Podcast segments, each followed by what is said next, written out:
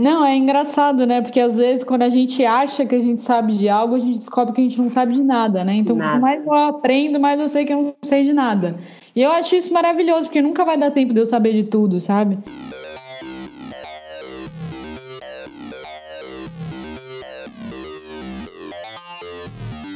Eu, eu acho que eu nunca vou, vou parar assim de, de. Eu nunca vou ter um conceito formado. Então, nessa fase é isso que eu estou vivendo, mas pode ser que daqui a seis meses eu já, eu já precise ter outro papel na arte. Então, eu gosto de assumir que é isso. No final das contas, é uma transformação né, interna. E eu quero sempre estar aberta a isso.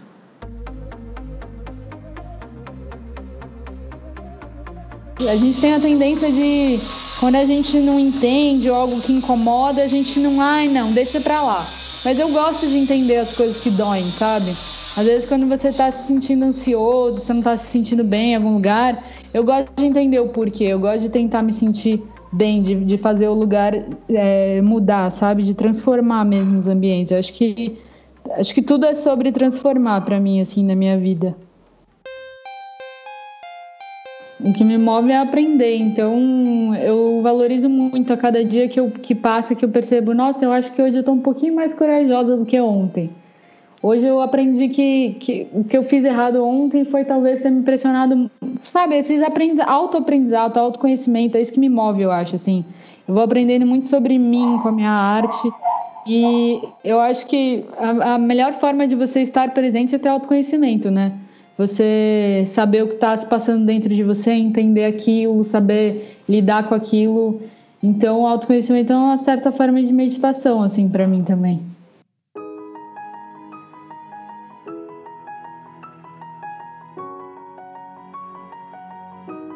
Você está ouvindo o Momento Cast. Eu sou a Paula Calbianco e convido você a trilhar comigo pelo caminho das sutilezas.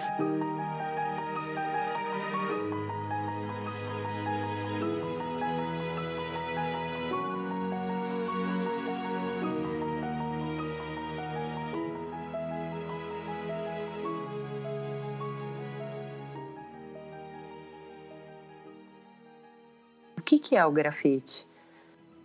O grafite ele é uma forma de expressão que é feita na rua, né, publicamente. Então, no muro.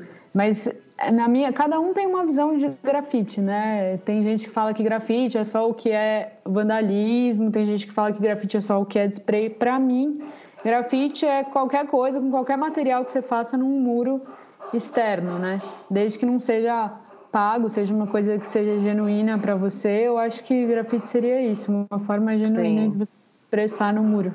Quando você traz essa questão, eu penso, na minha concepção, eu sempre enxerguei os muros de três formas, porque eu sempre fui muito atenta. Eu sou urbana, vivo dentro de São Paulo, fazendo aqueles caminhos, Baixada do Glicério até a Praça da Sé, aqueles muros cinzas, aquela coisa do tipo não põe, não precisa pôr jardim vertical, deixa os caras fazerem arte Sim. aqui, que tá ótimo, tá colorido, maravilhoso. Mas eu sempre enxerguei três vertentes, né? Para mim, o grafite como arte, que é o trabalho que você faz, e tantos outros profissionais incríveis que a gente conhece, André Mogli, que tá aí, né? Uhum. Tem, para mim, a pichação, que é sempre um protesto, uma voz calada, riscos, claro que deixam a cidade feia, mas junto com eles carregam um, um, um grito, um, uma voz que foi silenciada de alguma forma, um protesto, um incômodo, uma dor. E vejo o vandalismo, que é aquele cara que simplesmente chega na fachada da casa de alguém e faz um X ou rabisca simplesmente para é, ainda que seja um protesto contra a propriedade privada, o cara tá fazendo aquilo só para ficar feio, não passou nada, né? Só para deixar feio. Eu sempre vi assim. Tudo surgiu da mesma coisa, né? É, o grafite surgiu desse movimento underground de ser uma coisa mesmo é, vandalismo, sem autorização, e disso foram, foram fluindo vários caminhos. Então a gente tem a pichação, tem o bombe, que são aquelas letras gordinhas com os nomes que os gêmeos fazem bastante até hoje. Tem a tag, que também é colocar um nome na parede de um outro estilo. E tem o muralismo, o street art, que seria o que eu, que eu faço, né? E, e, tem muitas outras vertentes, tem vários tipos diferentes de pichação e tudo mais. Eu acho importante a gente se colocar na cidade em lugares que, que não são nossos, entre aspas, a gente tomar posse de algum lugar que, que não é nosso. Eu, eu gosto disso, sabe? Eu acho que eu, eu não faço porque a minha arte demora muito, eu não consigo. Mas eu, eu respeito muito, principalmente a pichação, assim, eu acho que as pessoas falam deixa a cidade feia, mas realmente é uma coisa para incomodar. E é isso, eu acho necessário, eu acho todos os movimentos que a rua traz lindos e não sou ninguém para falar não gosto e tudo mais. Eu acho que Sim. tem que ter, sabe?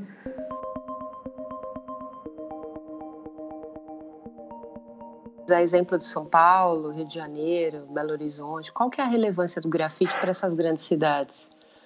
Olha, eu acho que o que eu mais gosto do grafite, da arte de rua, é que é a arte mais democrática que existe, né? Então, eu, por mais que eu tenha minhas produções em tela e tudo mais, eu nunca quero deixar de pintar na rua, porque assim a, menor, a minoria das pessoas tem acesso a, te, a museus, teatros, galerias e tudo mais. Então você vê as crianças, principalmente, tendo acesso a uma arte, às vezes um muralismo, que é uma arte extremamente demorada e tudo mais, é, expande a consciência deles, sabe? Então, eu acho que é trazer cultura para todas as pessoas, eu acho extremamente importante. E, principalmente, assim, eu não sei, é, é, uma, uma vez um, um, cliente meu me falou que, que os artistas que fazem muralismo, eles são artistas caridosos. Eu achei engraçado isso. Porque realmente, um dos painéis, um dos maiores painéis que eu fiz, que foi no Cambuci, que eu fiz com o Gatuno, é, a gente demorou acho que 15, 20 dias para fazer. E foi um painel que a gente pediu autorização para uma senhora que tinha um paredão lá e pintou assim, de coração, sabe? Então, é uma coisa que eu não sei se as outras pessoas fariam, mas a gente achava que fazia tanto sentido fazer aquilo, sabe? E era uma coisa que a gente se dedicava tanto. E a minha mãe, na época, não compreendia. Ela, mas, Clara, por que você tá fazendo isso? Faz 15 dias você tá aí, não tá ganhando nada. Eu falei, mas eu tô ganhando muito, sabe? As relações que a gente tem com as pessoas na rua, as trocas com a vizinhança, as experiências que a gente vive. Tudo, assim, para mim faz muito sentido. Será que o caos da cidade, então, com base nisso, o caos de uma grande metrópole, te ajuda a compor e a criar seu trabalho? Eu acho que ele me ajuda porque ele me obriga a me interiorizar um pouco, aprender a, a distinguir, a, a ser uma peneira, a conseguir encontrar o meu ponto. Porque ele me obriga a fazer esse exercício, sabe? Então eu acho importante.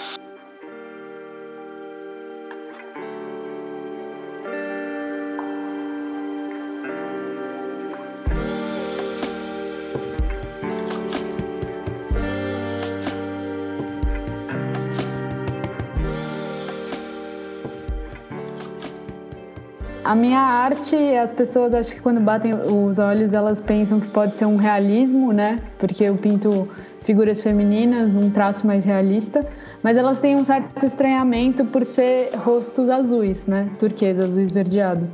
Então eu acho que eu, eu descreveria a minha arte como um, um realismo fantástico, assim porque eu não tenho a pretensão de trazer um hiperrealismo. Eu gosto da ideia de trazer mais a sensação, sabe?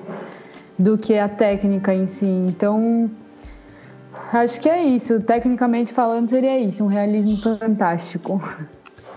E quando que isso chega na tua vida? Desde criança ou foi uma busca? Eu acho que acho que me buscou, viu? Porque os meus pais eles são publicitários, então eu meio que cresci assim um pouco mais ligada a esse mundo das artes já. É, eu estudei numa escola que era um pouco mais construída, que é o Oswald de Andrade. E quando eu estava no terceiro ano do colegial, eu tinha aula de artes normal e o professor um dia é, sugeriu que a gente fizesse um workshop para crianças e ele sugeriu que fosse de spray. E eu nunca tinha mexido com spray nem nada, eu já fazia uns desenhos no papel e tudo mais, mas eu gostava muito de hip hop, gostava muito de arte de rua já, e eu falei, ah, eu dou esse workshop. E aí me joguei, assim, peguei umas latinhas em casa e falei, ah, era para criança, então de certa forma foi uma brincadeira. Mas foi um amor à primeira vista. Minha mãe estava nesse dia que eu fiz os meus primeiros traços de spray e eu falei para ela, é isso que eu quero fazer o resto da minha vida. Então, eu sempre fui uma pessoa que fui muito ligada assim a minha intuição, sabe? E eu, eu lembro de, desse dia como se fosse ontem. Eu estava fazendo um peixinho, nem sabia direito mexer no spray. Mas a sensação que, que, é, que é desenhar, assim, porque o spray ele dá uma liberdade maior, é como se fosse uma dança com a parede. Então, essa sensação de liberdade que o spray me trouxe foi o que me, que me guiou. A partir dali, que eu falei, esse é meu material, e logo em seguida já, já conheci a rua, e uma coisa foi levando a outra, foi bem natural. Você tinha quantos anos, Clara? Eu tinha 17 para 18 anos, hoje em dia eu tenho 23. Uau! Cara, super intenso isso, né?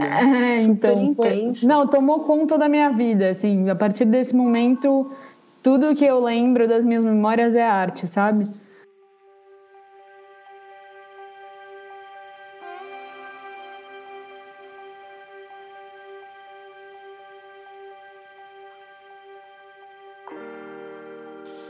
Fazem quatro anos e meio, quatro anos mesmo que eu, que eu parei para começar a estudar, mas eu acho que foi, uma, foi um presente, assim, mesmo da vida, porque nessa época eu era uma pessoa bem segura, bem tímida, eu tinha muitos problemas de, assim, com a minha imagem, cheguei a adoecer com, enfim, anorexia, bulimia, passei por diversas questões durante a minha adolescência, então eu, eu não tinha nada que me firmasse aqui no chão, sabe? Eu era uma pessoa um pouco avoada com tudo. Então, quando eu tive essa primeira paixão, assim, do spray, foi uma coisa que, como eu não tinha tido nenhuma paixão antes tão forte, foi uma coisa que me levou e eu me deixei levar também. Tanto que quando eu comecei a pintar, eu fazia uns pássaros. A minha mãe tem uma leitura do meu trabalho que os pássaros começaram a me libertar. E aí eu fui fluindo para os autorretratos eu fazia uns autorretratos meus, fazendo umas caretas e tal. E foi um processo muito importante para mim é, eu começar a desenvolver os autorretratos, porque foi uma forma de eu começar a conhecer os meus próprios traços, começar a me aceitar. Então, eu hoje em dia, na época, eu nem sabia tanto porque eu estava fazendo aquilo. Então, às vezes eu faço um trabalho e só depois de eu finalizar ele eu entendo porque eu fiz, sabe? É uma coisa que vai além da minha percepção. O nosso esquenta estava te contando é, que eu acompanho tua carreira e eu gosto muito de um de um story, um vídeo que você fez, não é story, foi um vídeo que você fez, que você está numa piscina azul e você tá toda azul. Por que o azul, Clara? Então, o azul sempre foi a minha cor favorita, né? Esse azul esverdeado, que seria meio que um turquesa. Assim. Turquesa. Assim. É, eu sempre gostei dele e quando eu comecei a pintar que eu fazia os passarinhos, fui migrando aos poucos para os rostos femininos. Aí eu cheguei a fazer, acho que foi logo assim, comecei a fazer, fiz dois rostos femininos preto, preto e branco e no terceiro eu já coloquei esse azul instintivamente. Eu, eu tinha umas latas, peguei as latas azuis, fiz o rosto depois que eu acabei eu falei é isso. Tipo, eu olhei para aquela mulher azul e eu pensei é, é esse efeito que eu quero, sabe? Porque eu sinto que deixou uma coisa mais um pouco mais mística assim. Porque eu não queria fazer um mero realismo por realismo, sabe? Tipo, eu admiro quem, quem faz, mas eu queria trazer uma coisa diferente. E aí eu comecei a assumir esse turquesa nos meus trabalhos e o turquesa meio que me guiou, assim. A partir do momento que eu assumi ele, começou a aparecer várias oportunidades e eu via que ele atingia as pessoas. Eu fui pesquisar um pouco mais sobre a simbologia dele e ele é a cor da transformação, né? Eu não sabia até então. E eu comecei a perceber que realmente é uma cor que Todas as pessoas, quando eu tô pintando na rua, param e comentam do azul. Ah, porque esse azul é lindo. Então era uma coisa que eu via que era. que fazia muito sentido para mim trazer esse turquesa para as ruas, sabe?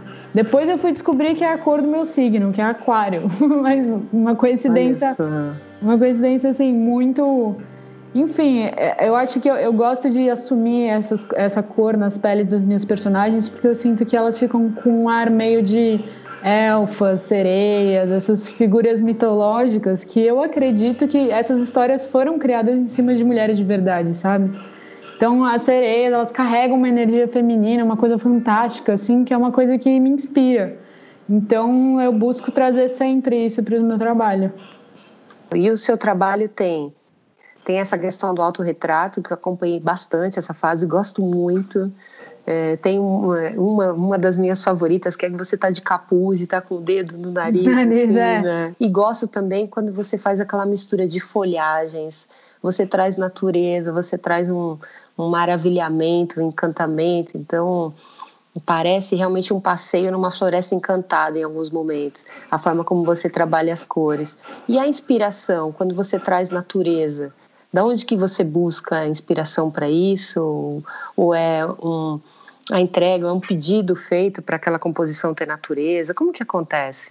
Eu avaliando meu trabalho hoje, eu vejo que quando eu comecei a pintar na rua, eu fazia esses autorretratos fazendo umas caretas, que você comentou até desse painel do, do dedo do nariz. Naquela época, como eu estava entrando na rua, eu sentia que eu precisava ter um trabalho um pouco mais agressivo, porque a rua ela é um pouco menos convidativa para as mulheres já, não só dentro da cena do grafite, mas por estar na rua de fato. Então eu comecei a fazer essas caretas como uma forma de eu me impor, de eu chegar e falar: estou aqui, eu vou fazer isso, treinar minha técnica e tudo mais. E aí aos poucos eu fui sentindo que aquilo já não já não estava conseguindo transmitir o que eu queria mais, aquilo já não me cabia. Então eu fui me libertando das caretas e fui adicionando elementos. E eu, eu sou uma pessoa que eu sou muito ligada à natureza mesmo, assim, eu, eu, eu tenho muito buscado em mim essa mulher selvagem, que é tão podada, né? na, vida das mulheres, a mulher selvagem ela vai sendo podada aos poucos, pelos amigos, pelos pais, às vezes, pelas situações. Então eu fui querendo buscar essa mulher selvagem dentro de mim e através disso fui colocando nas minhas, nas minhas artes é, as mulheres em meio à natureza, com alguns vagalumes, que eu acho um bicho fantástico, que é um bicho de luz. Então eu fui tentando eh, passar essa ideia que eu queria, sabe? De, de me encontrar mesmo, do encontro da mulher no meio da natureza, enfim. São muitos devaneios, assim, cada uma tem uma história por trás.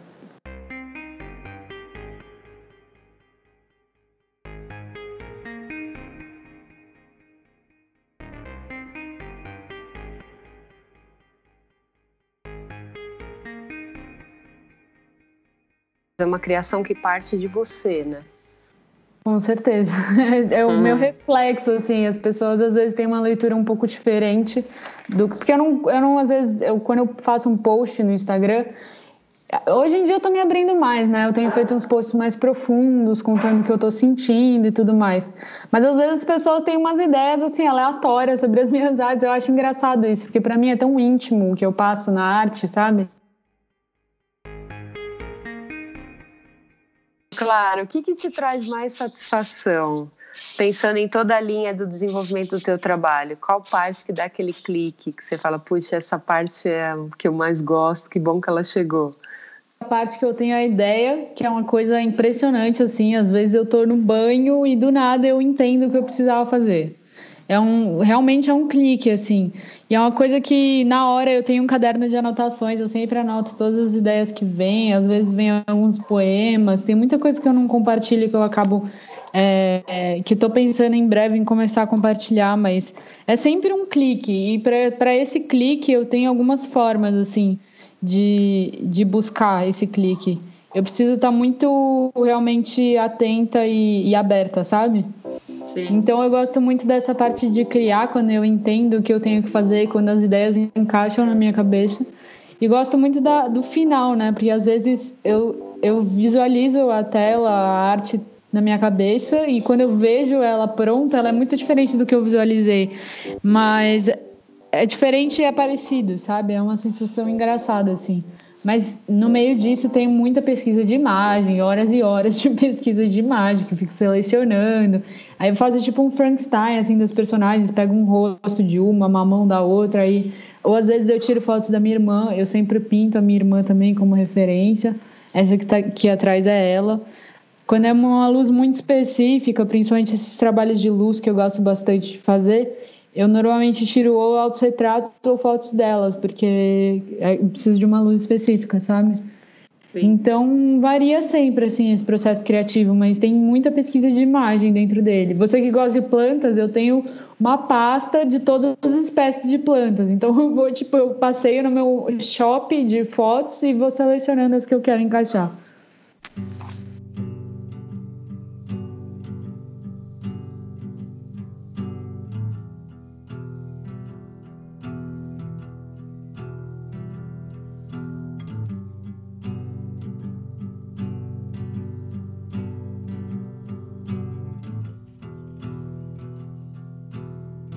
Sempre busco meditar. Eu, eu tenho, assim, eu sou uma pessoa de muita fé, então a minha arte, por mais que ela não seja nada religioso, é, eu, eu uso muito da minha fé para pintar mesmo, assim.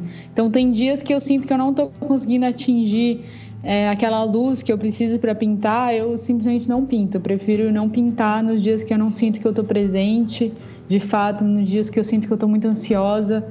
Então eu prefiro não forçar, sabe? Então eu sempre eu, eu ouço muito a minha intuição, sabe? Mas claro que eu fui desenvolvendo ao longo do tempo formas de atingir esse estado meditativo, que eu falo que é o estado ideal para eu pintar, né? Porque eu reparava que o que me atrapalhava era durante a pintura começar a vir alguns pensamentos bem egóicos, assim, de ai, será que tá ficando ruim? Será que tá. Ai, não sei se tá dando efeito. E isso me atrapalhava. Então eu comecei a perceber que o meu estado ideal é quando eu não penso em nada, tipo, simplesmente flui assim. Eu vou pintando e eu esqueço das horas.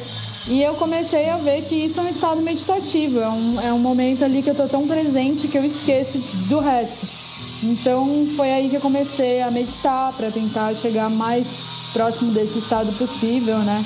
Eu sempre acendo as minhas velhinhas, eu tenho as minhas pedrinhas, faço as minhas preces. Então isso é uma coisa que, por mais que não fique clara na minha pintura, é, aqui no background é isso. Tipo, não existe sem isso, assim. Meu. O Tunai até fala, tipo, tá, o que, que você vai fazer agora? Vai acender vela? tipo isso, eu sou a mulher das velas, é vela pra todo lado aqui. Então, eu gosto disso, sabe? Eu sinto que. É, eu não sei, eu gosto dessa dramaticidade, sabe? De você acender uma vela, de você pedir uma bênção. Eu, isso faz parte da minha pessoa mesmo pintar em Suzano, né? Naquela escola que aconteceu aquele atentado horrível e tudo mais. Eu tava quatro meses sem pintar na rua, então eu tava assim, com os dedinhos já tremendo de vontade. E como era um painel muito grande, eu levei assim muita lata, levei minha cadeira, fiquei bem avontos assim. Então é muito legal essa relação diferente de você passar um dia inteiro na rua e almoçar lá, tipo na cadeira, às vezes sentado no chão.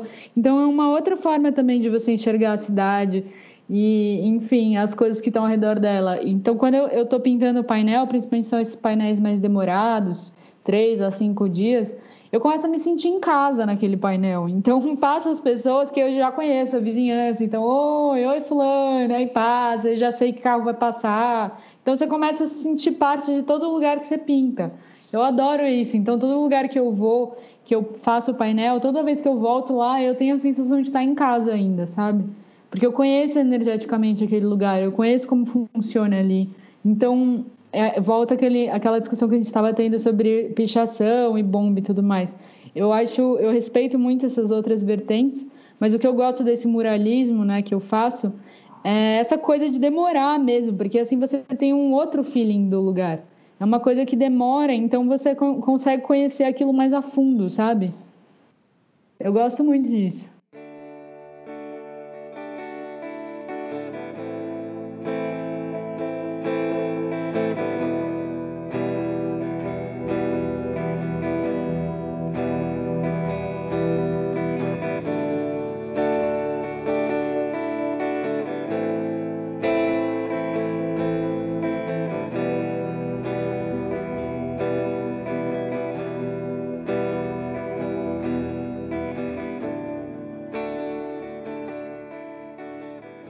Somos tão diferentes uns dos outros que parece que é isso que nos torna iguais. Sempre vivi em meio urbano e sempre que pude fugi para a serra e para o mar. Uma maneira de oxigenar minha mente e os pulmões. Viver em centros urbanos tem seus privilégios, sim, mas a alma vai definhando se a gente não cuida. Sempre que conheço um lugar novo, já me imagino largando tudo e me mudando para lá, mas sempre volto para casa. Conheci muita gente que estudou e foi embora que casou e foi embora, e muita gente que decidiu ficar. Conheci gente que despreza os grandes centros e que manga da cara daqueles que aqui escolheram morar. Li outro dia um livro chamado Walden, A Vida nos Bosques, que foi publicado pela primeira vez em 1854. É uma autobiografia em que o autor decide viver à beira de um lago chamado Walden, suprindo suas próprias necessidades, estudando, contemplando a natureza e conhecendo a si mesmo. Ele estava desgostoso com a difusão do comércio e da indústria e também com a hipocrisia e leviandade que decorre de uma vida capitalista inconsciente, mecânica, sem beleza e sentido. Esse livro grudou na minha mente. É um verdadeiro manual de desobediência civil. Só que a leitura, ao invés de me fazer querer deixar a cidade, ela me fez querer ocupar a cidade, interferir nela. Onde eu quero chegar? Eu vou te contar. Você ouviu a Clara Leff, artista plástica, artista urbana em São Paulo, grafiteira. Graças a artistas como a Clara é possível encontrar convicção, cor e beleza na cidade. Um convite para se refugiar num lugar mágico em que todos podem entrar. Todos. Em seus painéis, a Clara pinta rostos femininos, pele azul, pássaros, vagalumes, luzes, gotas, formas, texturas, elementais, natureza. E se você insistir diante de algum desses painéis a permanecer poucos minutos em silêncio, se surpreenderá com o presente fino que vai ganhar. Para mim, observar a arte da Clara é pura sutileza, é reverenciar o sagrado feminino, é contemplar a magia dos elementos da vida e da natureza em plena cidade. É convidar a beleza para fazer morada no meu dia, é viver um dia em Walden sem precisar partir de vez e deixar tudo para trás. Clara, obrigada. Um salve a todas as grafiteiras e grafiteiros que doam seu tempo, inspiração e desobediência para transformar a cidade em um lugar para se querer ficar.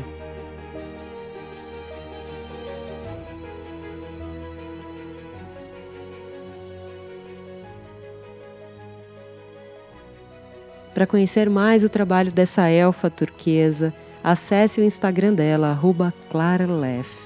Depois, me conta sua experiência com o Momento Cast, enviando um áudio pelo link disponível no descritivo desse episódio.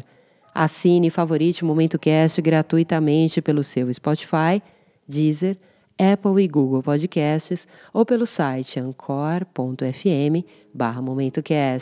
Depois, compartilhe os episódios com seus amigos e familiares, porque quanto mais gente escutar, melhor.